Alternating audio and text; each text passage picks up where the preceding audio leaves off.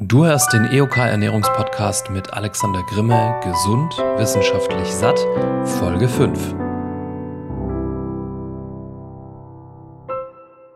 Schön, dass du wieder mit dabei bist. Ähm, wir haben inzwischen ja viele gesunde Routinen drauf, hoffentlich.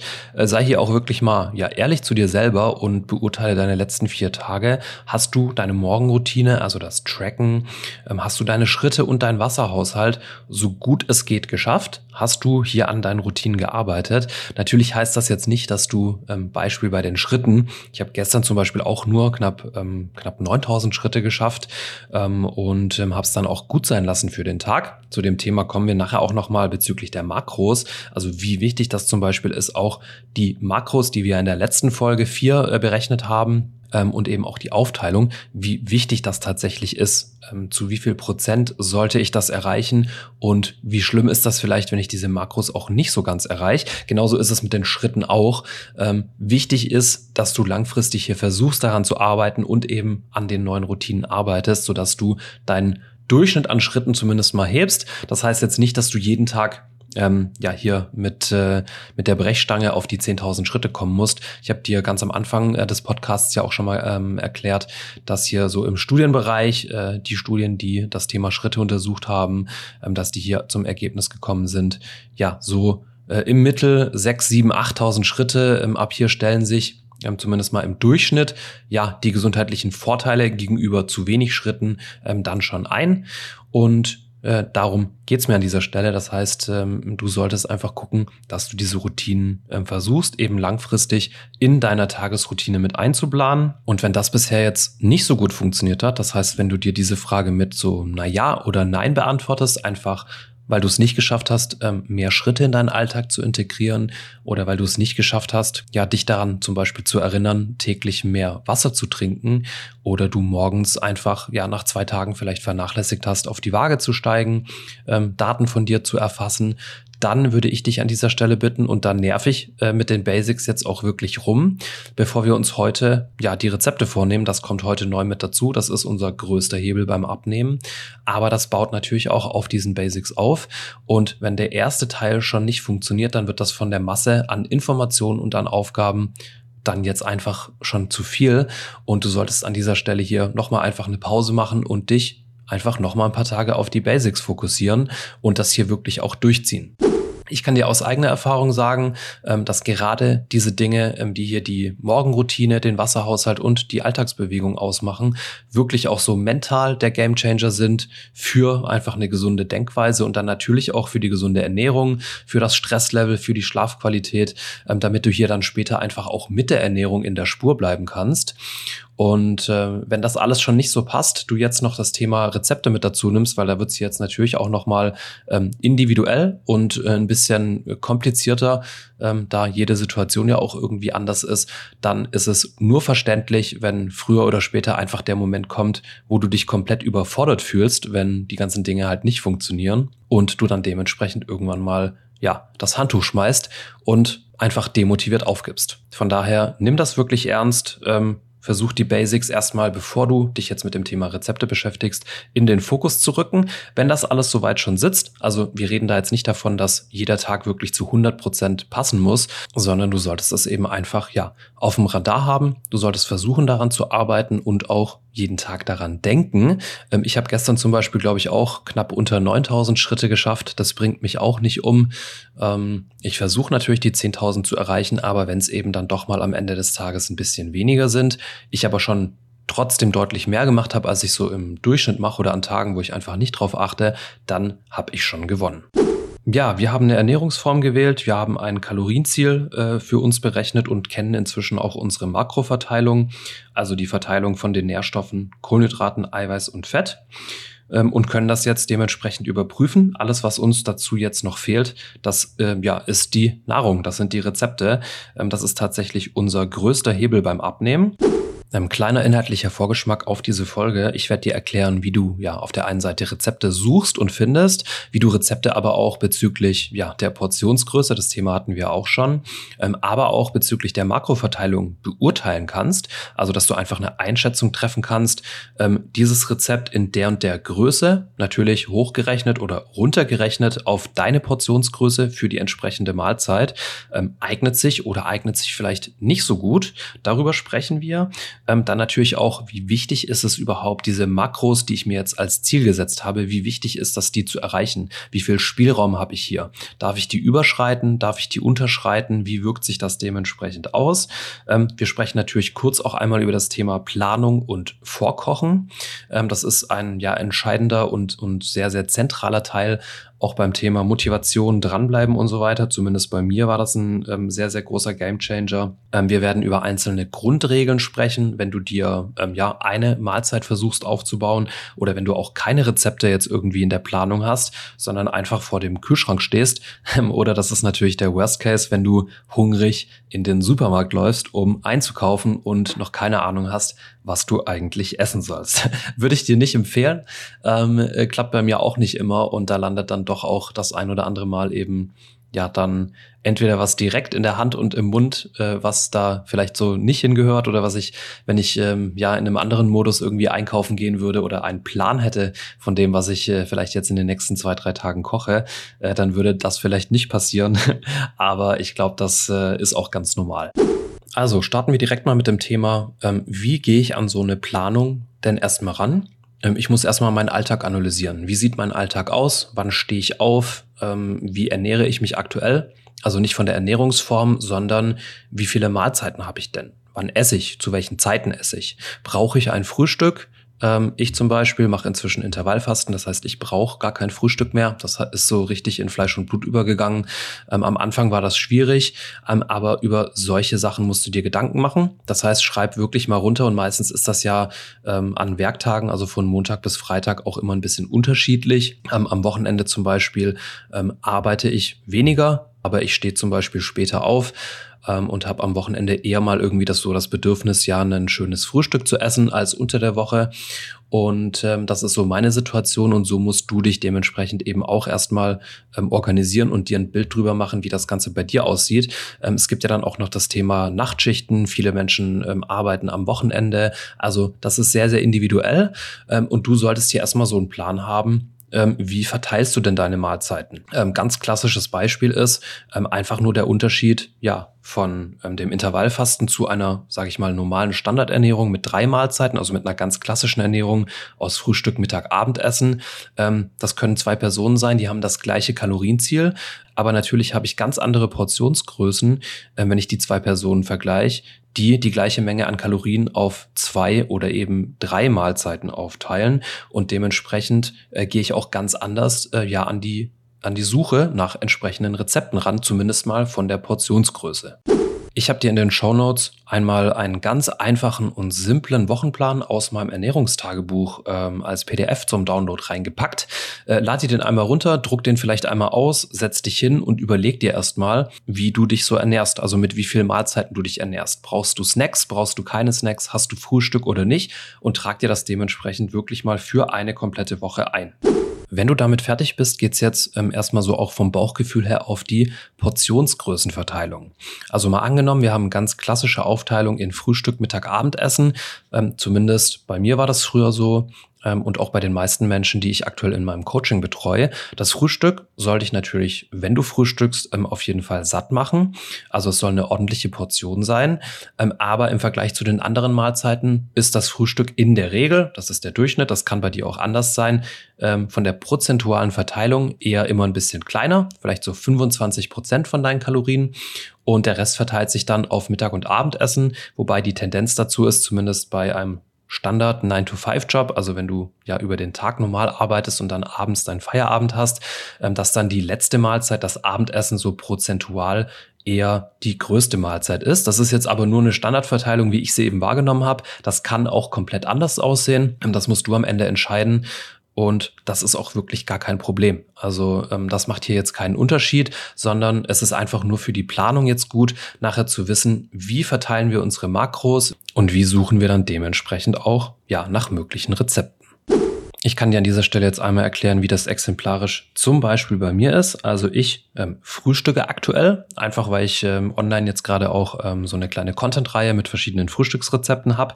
Ähm, das heißt, ich teile meine 2500 Kalorien auf in 20 Prozent aufs Frühstück, 35 Prozent auf das Mittagessen und 45 Prozent auf das Abendessen. Das bedeutet in Form von Kalorien, also wenn ich meine 2500 Kalorien dementsprechend drauf aufteile, sind das 500 Kalorien zum Frühstück, 875 Kalorien zum Mittagessen und 1100 Kalorien für mein Abendessen. Das kannst du, wie gesagt, jetzt natürlich so machen, wie es dir reinläuft. Ähm, dem Körper ist es ähm, am Ende eigentlich egal, ob du jetzt ähm, morgens eine große Mahlzeit oder abends eine große Mahlzeit hast.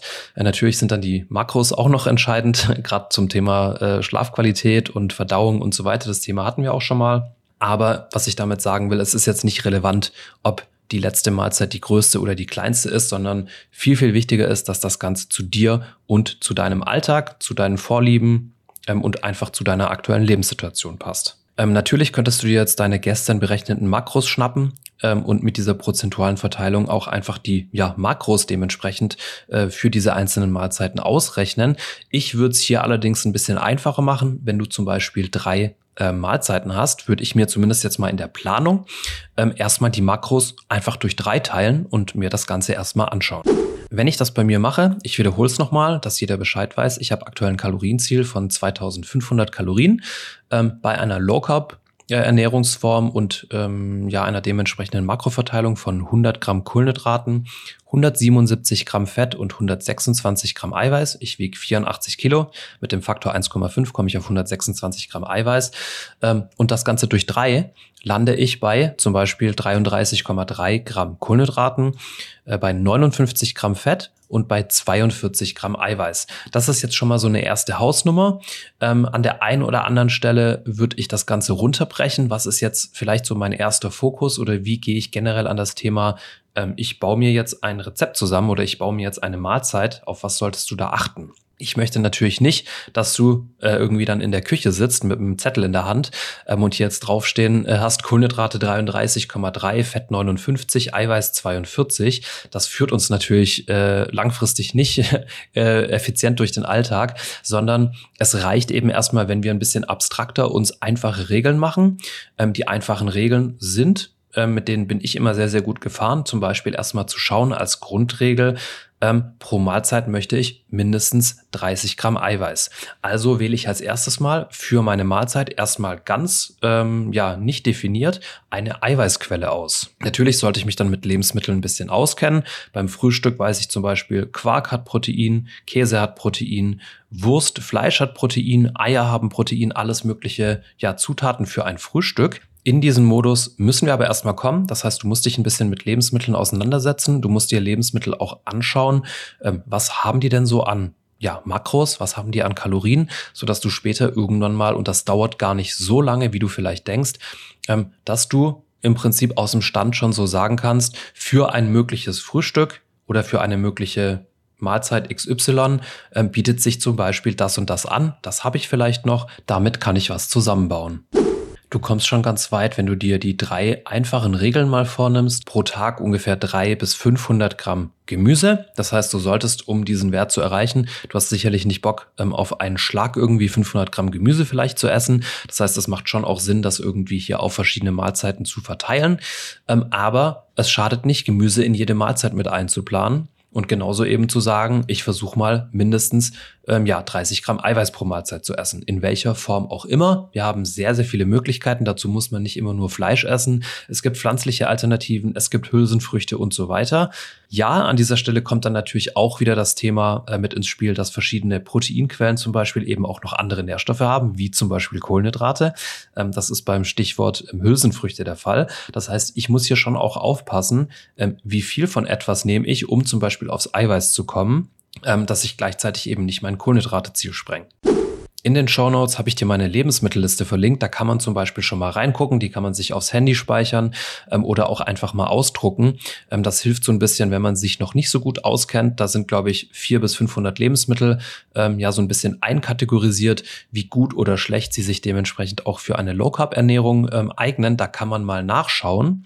Ähm, ansonsten fährst du aber ganz gut, wenn du sagst, du baust dir zumindest mal 300 bis 500 Gramm Gemüse pro Tag ein, ähm, achtest auf die passende Menge an Fett vorrangig im besten Fall aus pflanzlichen Fettquellen und eben ungefähr 30 Gramm Protein pro Mahlzeit. Ähm, ansonsten würde ich an das ganze Thema erstmal ganz stumpf rangehen und wirklich ja Google anschmeißen oder bei mir auf dem Foodblog mal gucken und dementsprechend einfach nach Low Carb Rezepten suchen und dann mit einem zweiten Auge auch schon mal so ein bisschen auf die Nährwerte zu gucken. Ähm, es gibt natürlich Rezepte mit einem sehr sehr hohen Fettanteil. Es gibt äh, Rezepte mit ähm, ja auch nur einem moderaten Proteinanteil. Also hier einfach mal zu gucken, was finde ich denn, um äh, diese Anforderungen zumindest mal auf den ersten Blick äh, so zu erledigen. Vor allem am Anfang, wenn man noch so ein bisschen unsicher ist, hilft es dann auch, ähm, ja, die Suchanfrage zu spezifizieren, dass man zum Beispiel sagt, Low Carb Rezepte fürs Frühstück für 500 Kalorien ähm, und dann einfach mal guckt, was da rauskommt. Bei mir auf dem Foodblog zum Beispiel kannst du Rezepte auch super toll und in Echtzeit ähm, umrechnen, also in andere Portionsgrößen ähm, und siehst dann dementsprechend auch, was mit den Makros passiert.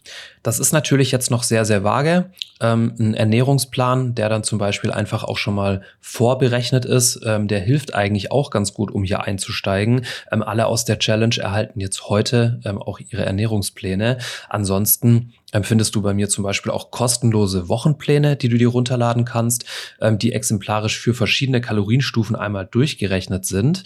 Ähm, das Ganze findest du natürlich auch wieder in den Show Notes. Da kannst du schon mal reingucken.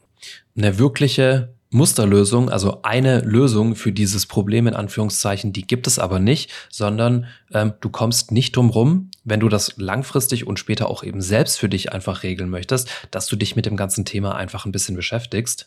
Am Ende des Tages ist das ja jetzt wirklich einfache Mathematik. Wir haben Kalorienziel, wir haben Makros und wir haben zum Beispiel zwei, drei Mahlzeiten, vielleicht noch ein Snack mit dabei und wir müssen einfach planen und gucken, dass das nachher aufgeht. Das Einzige, was es ist, es ist stressig, es ist zeitaufwendig.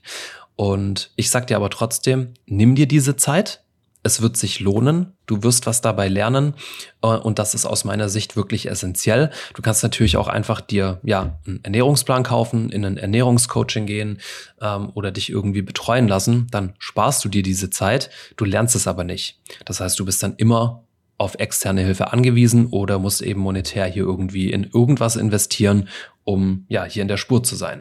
Mein Tipp an dieser Stelle, versuch nicht gleich irgendwie einen Wochenplan aufzustellen, sondern plan doch erstmal einen kompletten Tag, also erstellen einen Tagesplan. Äh, versuch hier natürlich deine Mahlzeitenhäufigkeit, also zwei oder drei Mahlzeiten oder vielleicht auch ein Snack äh, dazwischen ähm, und dann dementsprechend auch deine prozentuale Verteilung von den Portionsgrößen ähm, eben nach deinen Vorlieben ähm, zu berücksichtigen und hier erstmal so einen Tag aufzustellen. Und guck erstmal, wie du hier ja einfach zurechtkommst. Wenn du Fragen dazu hast, dann schreib mir natürlich jederzeit gerne eine E-Mail. Was ist jetzt aber mit den Makros? An dieser Stelle es ist auch hier nochmal sehr, sehr wichtig und das betone ich. Ähm, es ist im Prinzip das gleiche wie mit den Schritten. Ähm, genauso wie ähm, ein Tag kein schlechter Tag ist, wenn du mal nur auf 7000 Schritte kommst. Genauso sieht's auch mit den Makros aus. Ähm, wir versuchen hier ähm, ja im Durchschnitt diese Werte, die wir uns jetzt als Ziel gesetzt haben, zu erreichen. Wenn dann ein Tag mal statt 126 Gramm Eiweiß, also das ist zum Beispiel jetzt mein Eiweißziel, wenn da mal nur eine 90 steht, dann ist das nicht schlimm, dann ist das überhaupt kein Beinbruch, sondern dann kommt am nächsten Morgen der nächste Tag und dann geht's eben weiter. Zuallererst ist es mal wichtig, dass du immer primär die Kalorien im Auge hast. Das heißt, die sollten nicht überschritten sein. Auch hier solltest du natürlich gucken, dass du an dein Kalorienziel ähm, zum Antesten vor allem eben möglichst rankommst.